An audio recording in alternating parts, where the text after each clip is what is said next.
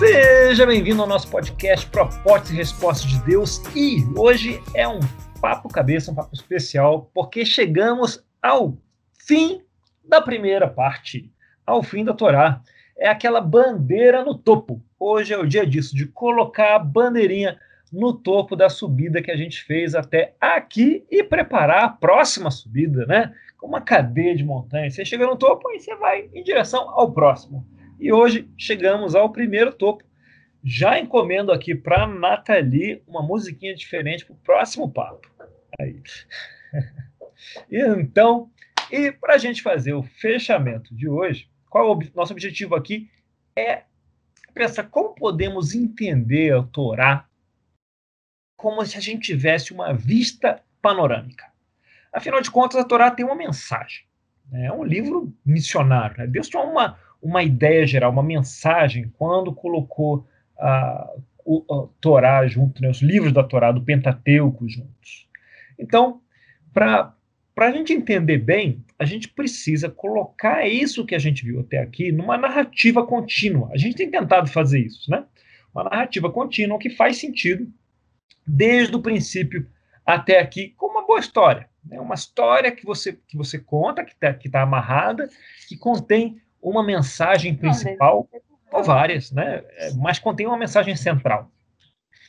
E, e a ideia é que cada um de nós quando nós explicamos nossa fé, às vezes para nós mesmos, não é? e, e às vezes para os demais, a gente seja capaz de enxergar essa narrativa que Deus está contando e, e de compartilhar essa narrativa. Né? Enxergar a Bíblia como um arco contínuo, um arco completo. Começa lá na criação e termina lá em Apocalipse. E para isso, a gente vai costurando as narrativas. Né? E a Torá ela tem uma narrativa dentro dela e ela é a fundação de todo o resto, de todas as outras narrativas que se seguem. É o começo desse arco, além de ser, claro, um arco em si mesmo. Não é? Tudo que a gente vai ver a partir daqui tem essa fundação. Pensa nos alicerces, pensa nas estacas. Se você já viu uma construção de um prédio bem no começo, tem um monte de, de, de estaca cravada no chão.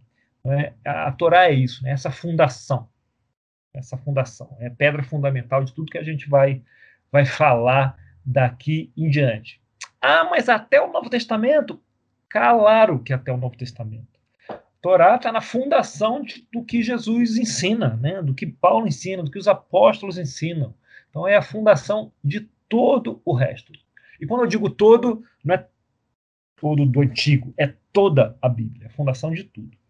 Para você ter uma noção da importância disso para os judeus, eles passam todo ano pela Torá. Todo ano nas sinagogas eles estudam a Torá completa, esses primeiros cinco livros completos. E a cada três anos eles passam pelo resto dos livros. Então, para você ver como é central no ensino né, da, da, da cultura judaica aqui. Então, vamos lá.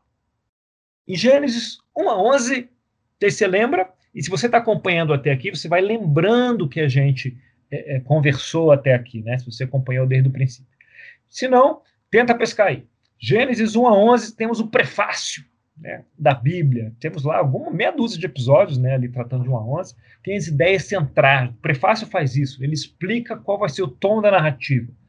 É como uma autografia de Deus. Ele explica quem é Deus. É, é Deus explicando quem ele é, sem falar dele, né, por meio de histórias. Né? A gente vai ver quem é Deus, deixa eu ver quem é a humanidade, qual é o papel de um, qual é o papel de outro e o que eles estão fazendo juntos, né? Um com o outro. E a gente também aprende lá, para a surpresa de muitos, até para minha, que a criação é boa.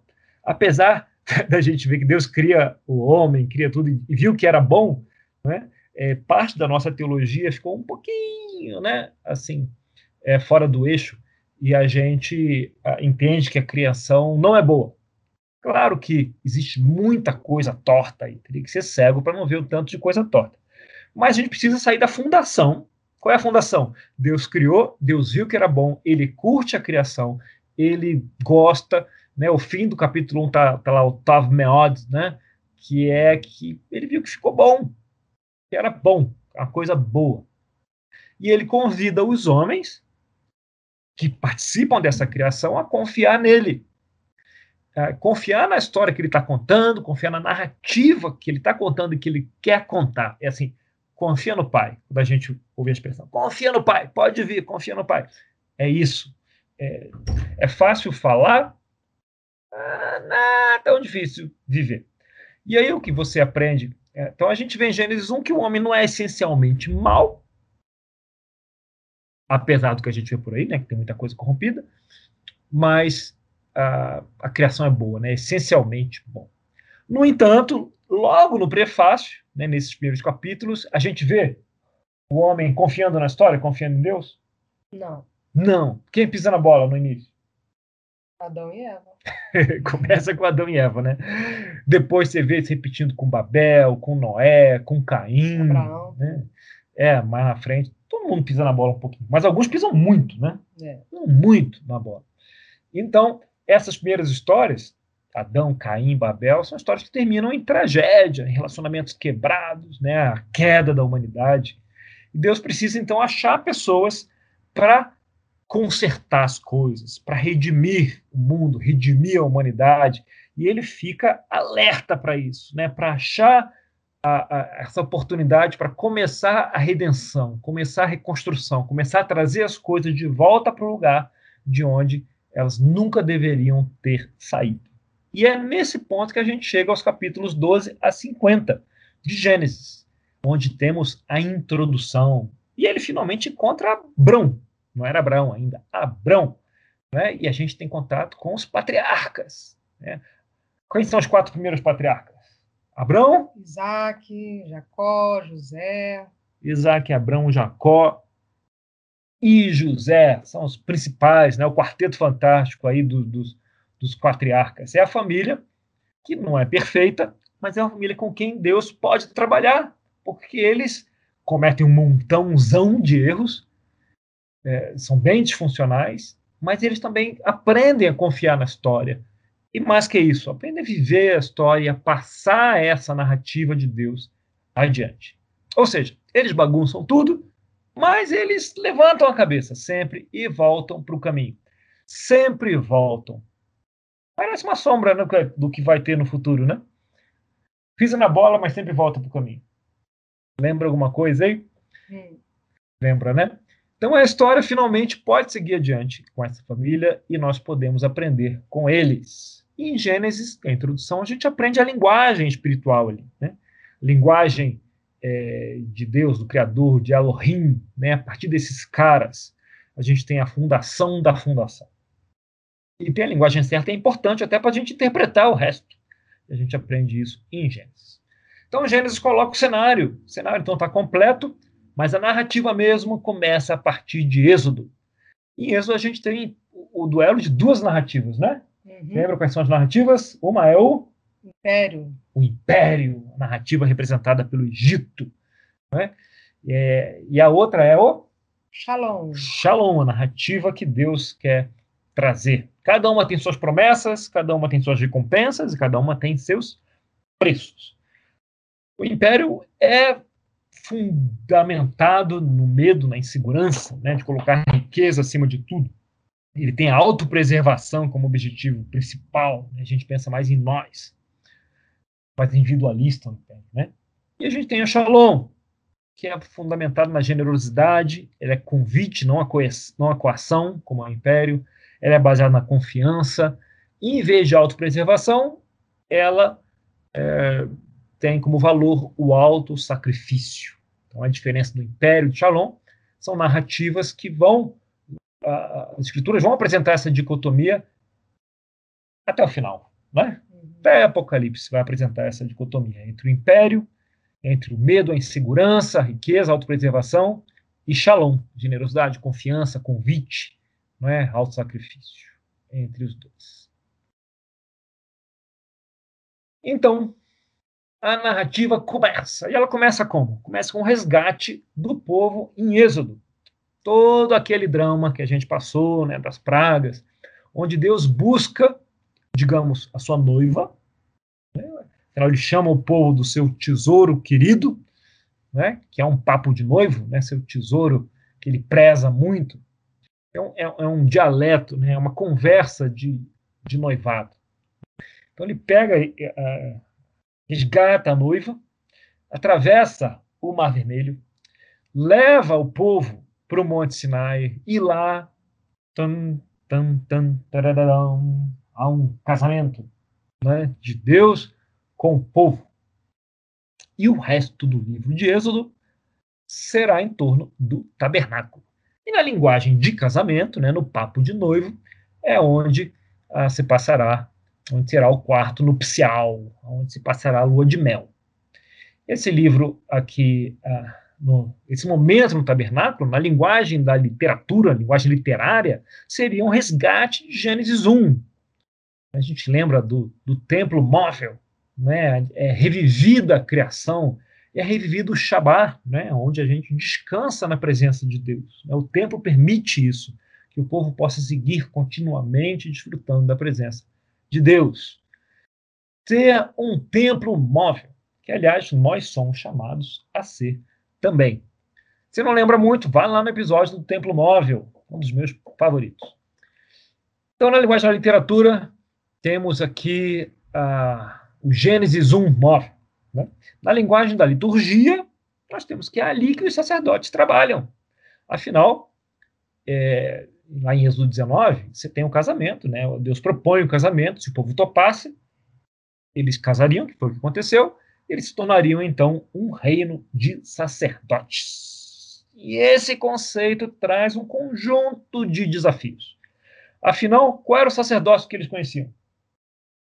O egípcio. O egípcio. Né? Conheciam os sacerdotes do Egito. Então eles precisam aprender um novo sacerdócio, um novo modelo. E tem um tabernáculo ali no meio do acampamento. E, e no tabernáculo, o povo poderia ver o que os como os sacerdotes daquele povo, né? Dentro do povo dos sacerdotes, você tinha os sacerdotes propriamente dito, né? Para o próprio povo. Como aqueles sacerdotes faziam o trabalho. E assim eles mesmos poderiam aprender a ser sacerdotes para os outros povos, para ser esse reino. Mas continua a pergunta: como? Como que eles vão aprender? Eles não tinham referência. Né?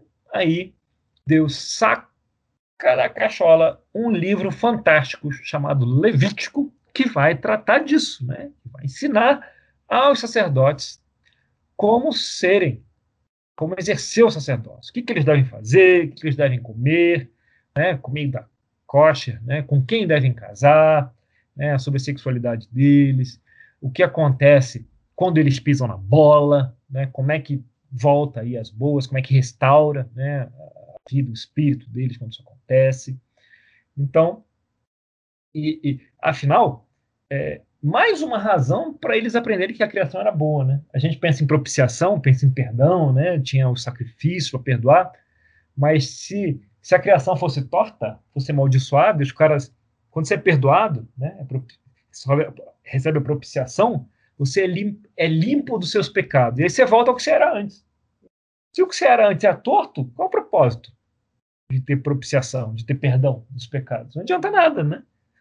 Mas é, por isso é reforçado que a criação, né, que a humanidade era essencialmente boa. Aqui. Então você recebia é, o perdão e voltava a algo que estava em harmonia com Deus e uns com os outros. Eu nunca tinha pensado nisso antes de estudar essas coisas. Então, nesse processo, eles vão aprendendo. Vão aprendendo como ser um sacerdote, e é, é curioso que nesse, nessa caminhada eles precisam aprender a festejar também. Então eles aprendem sobre as festas, sobre os festivais, sobre a festa dos tabernáculos, sobre as outras festas. Eles têm que aprender também a se divertir de forma espiritualmente saudável, porque se eles não se divertem, toda a lei corre o risco de se tornar legalista. Eles precisam se divertir obedecendo as escrituras para lembrar que a história é boa, para lembrar que a criação é boa, olha, é, a diversão é santa. Às vezes a gente pensa, vamos festejar, bagunçar, não sei o quê, e a gente fica meio culpado. Não, nada de culpa quando festejar. Festejar é um negócio santo. Deus ensina o povo a festejar. Se eles não festejassem, não se divertissem, haveria a armadilha do, do legalismo, que é algo dentro do nosso coração, né? Do julgamento, do legalismo. Tem que saber festejar. E o livro termina ensinando como cuidar dos oprimidos e dos vulneráveis, que é outro tema que aparece vez após vez. Em Números, voltamos, tudo em números, voltamos à imagem do casamento, né, a ilustração do casamento, que seria como uma lua de mel. Afinal, eles casaram lá no Sinai e depois que casa, você tem que fazer o quê? Se conhecer, né? Se conhecer. Lembra o nosso primeiro ano de casado, querido? Nossa. Que legal, Traumático. né? Foi festa sensacional, virou uma tranquilidade, não foi? Maravilha. Maravilha. Senhora, é, assim é, hum, interessante. É, então a gente vai se conhecer depois que casa, não é isso? É isso que o, o, eles precisavam se conhecer, então eles passam esse tempo, né? Esse ano, esse tempo no deserto é um tempo deles serem modelados, né? E se conhecerem melhor, serem testados, Deus conhecê-los, eles conhecerem a Deus, né? Isso acontece em números. Por fim, chegamos a Deuteronômio, onde nós somos chamados a lembrar de onde viemos, lembrar das nossas raízes. Hoje eu estava olhando na internet as origens do Meyer. Meyer, onde meu pai viveu, ia para casa da minha avó no Meyer, minhas raízes no Meyer. Se é do Meyer, um abraço. Espero que esteja no inverno, porque no verão é quente pra caramba. É, é um bairro com muita, muita tradição no Rio de Janeiro. Parte das minhas raízes estão lá. Estão lá. Voltando aqui, já que o Mer não tem nada a ver com o que a gente está falando aqui. Vamos lá. Então, lembrar das nossas raízes. Se nos lembrarmos, cuidaremos dos órfãos, dos estrangeiros e das viúvas. O livro de Deuteronômio cita muitas vezes, acho que umas nove vezes, esses três. Né? E ao cuidar deles, nós também lembramos de quem fomos, né? de quem o povo foi, quem fomos enquanto povo, né?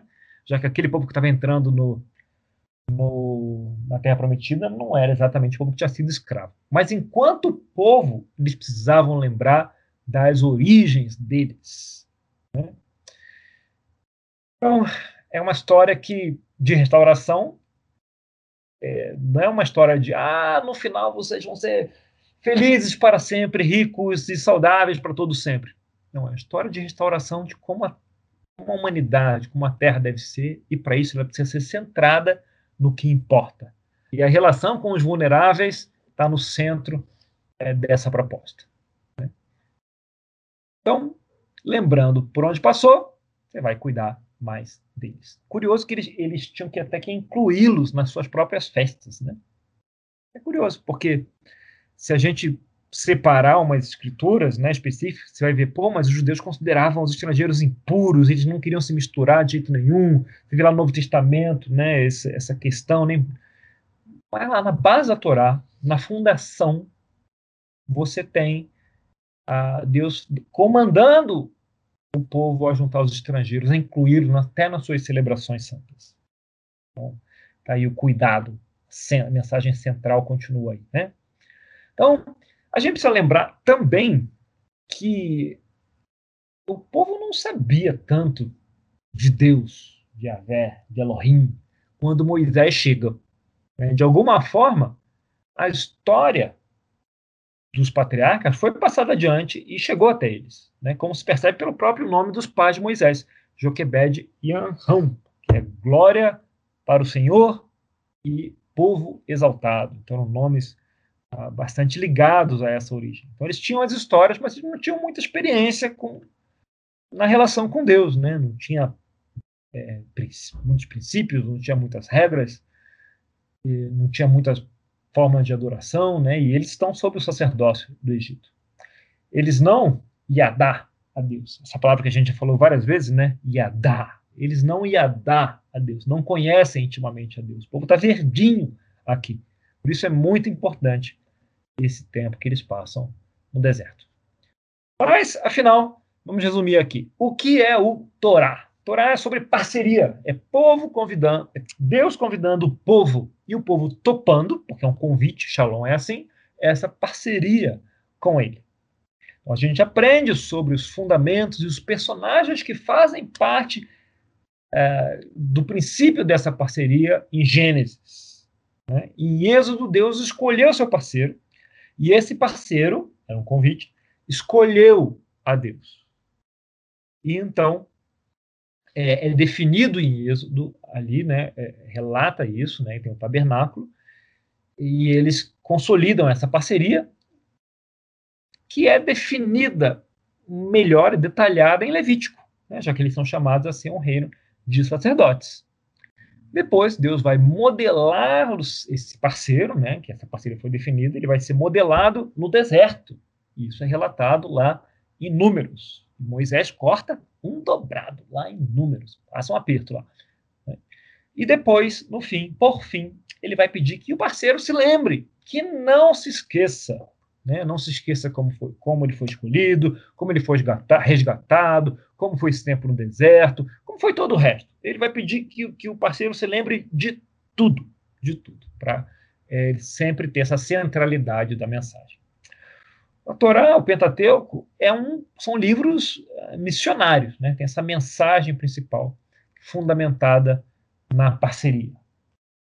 Shalom é fundamentado em parceria, é né? fundamentado em convite, algo voluntário, totalmente voluntário.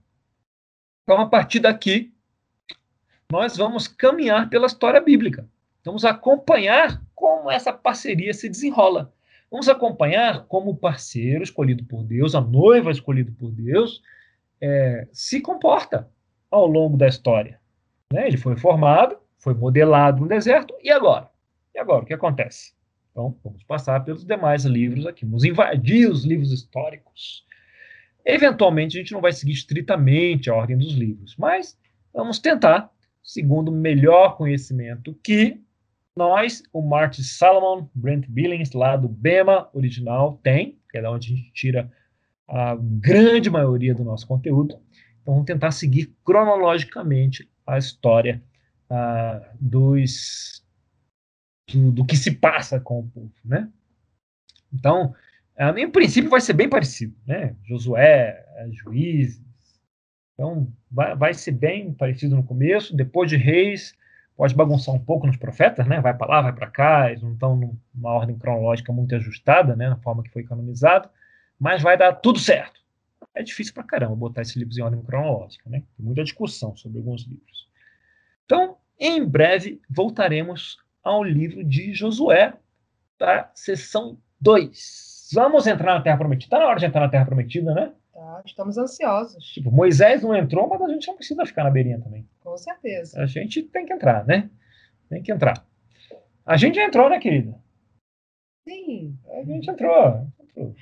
Não é barato, mas deu para entrar. Deu para entrar na Terra Prometida. A gente quer voltar, né? Vamos ver se a gente volta um dia.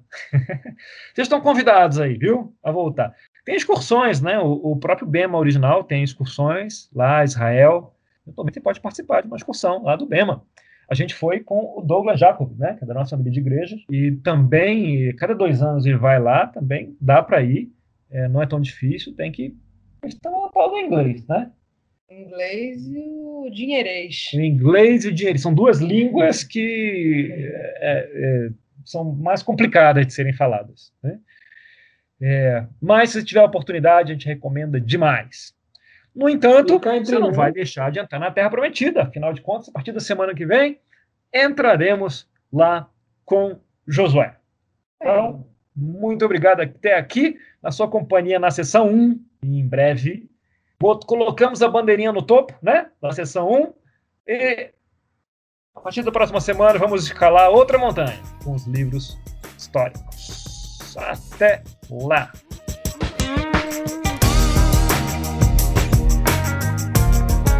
É uma breve discussão aqui, acho que vai ser uma discussão muito profunda, né? mais um resgate. Grande parte do que eu compartilhei com vocês aqui, e nós discutimos aqui no Torá, e são mais de seis meses, né? São 35, uns oito meses de, de papo aqui, considerando os intervalos da, da, perto de um ano a gente está chegando. São ah, informações que têm mudado a minha forma de enxergar as escrituras, mudado a minha forma de, de iadar a Deus, né, de conhecer intimamente, de ler o Novo Testamento, de ler os Evangelhos, de ler as cartas, quando você pesca algumas coisas. Eu, eu, é, eu não lamento nada, né? Nesse sentido, lamento ter demorado 25 anos, mais de 25 anos na minha vida cristã, para ter uma lente assim. Né? A literatura estava disponível, mas eu nunca havia chegado até ela. Então, da forma que isso mudou, a gente quer mediante, né, compartilhar isso e, e experimentar e a dar cada vez mais a profundidade, a riqueza. A gente precisa da informação, a gente precisa conhecer a história, precisa conhecer como Deus se relaciona com a humanidade, com, com, com o povo dele, com seus profetas, com os estrangeiros, para a gente poder visualizar essa profundidade, largura, altura, né, e aí aplicar isso uh, na nossa vida, né, com a camada trazida por Jesus, né, com os ensinos trazidos por Jesus e por Paulo. Mas é muito interessante, né, Daniel, que, você fala, replica hoje de novo, né, a ideia de uma história só, né, de Gênesis e Apocalipse. Muitas vezes você ouve pregações, né, eu já ouvi várias que parece que o Novo, o Novo Testamento é uma história totalmente é, separada do Velho, né, como se o Velho Testamento quase que fosse esquecido, né? É muito. quero chegar lá, né? Não estou tão ansioso, mas é muito interessante ver, né? Como um, um ato contínuo de Deus. Às vezes você vê a história como pontos discretos, falando de estatística aqui, né? Como, como com divisões discretas e vejam algo contínuo, você facilita, né? Porque você simplifica. Só que quando você facilita e simplifica desse jeito, você perde a continuidade. Você perde o, o, o enredo. Não é? É igual você, é. você vai ver o, o, o último filme do Senhor dos Anéis. Ah, dá para acompanhar, né? Ah, tem uma guerra lá, tem os personagens e tal, mas você não. Se você não sabe o que aconteceu no condado, não vai ser tão rico, né? O, a, a narrativa, a história, né? Da onde saiu, qual é a fundação, como começou tudo aquilo, por que os personagens têm tanta motivação para chegar lá. Você perde elementos essenciais para a compreensão né, da mensagem que está sendo passada. E parte desse, desse ruído que você tem hoje, é, de teológico, né, de visões e tal, é, vem disso, né? Porque quando você torna discreto, quando você interrompe a continuidade, pega só a parte final, você você pode interpretar qualquer coisa, né? Ou pode interpretar muitas coisas diferentes dali. Então, é, quanto mais você tem a visão do todo, não que você não vai ter interpretações diferentes, claro que vai ter, normal, é natural. É, em certa medida é até saudável mas você vai ter uma compreensão mais centrada, né? Uma compreensão que vai convergir mais para o centro da mensagem. E trazendo o Senhor dos Anéis aí que você trouxe de referência, Daniel, ah, se você pega. Aliás, o Senhor dos Anéis é cringe, tá? Eu nem sei o que é. É. Mas se você pega a metade para o fim, você não entende, você não entende, né? Essa história, você vê ó, os, os hobbits voltando pro condado. Você nem sabe o que é o condado, nunca, nunca passou, né? Porque só pegou a última parte. Fica que nem o senhorzinho que olha para ele, não, beleza. É, aconteceu alguma coisa, estão voltando, mas não sabe, não, não viveu, não. Estar tá vivendo. Não tem pé nem cabeça.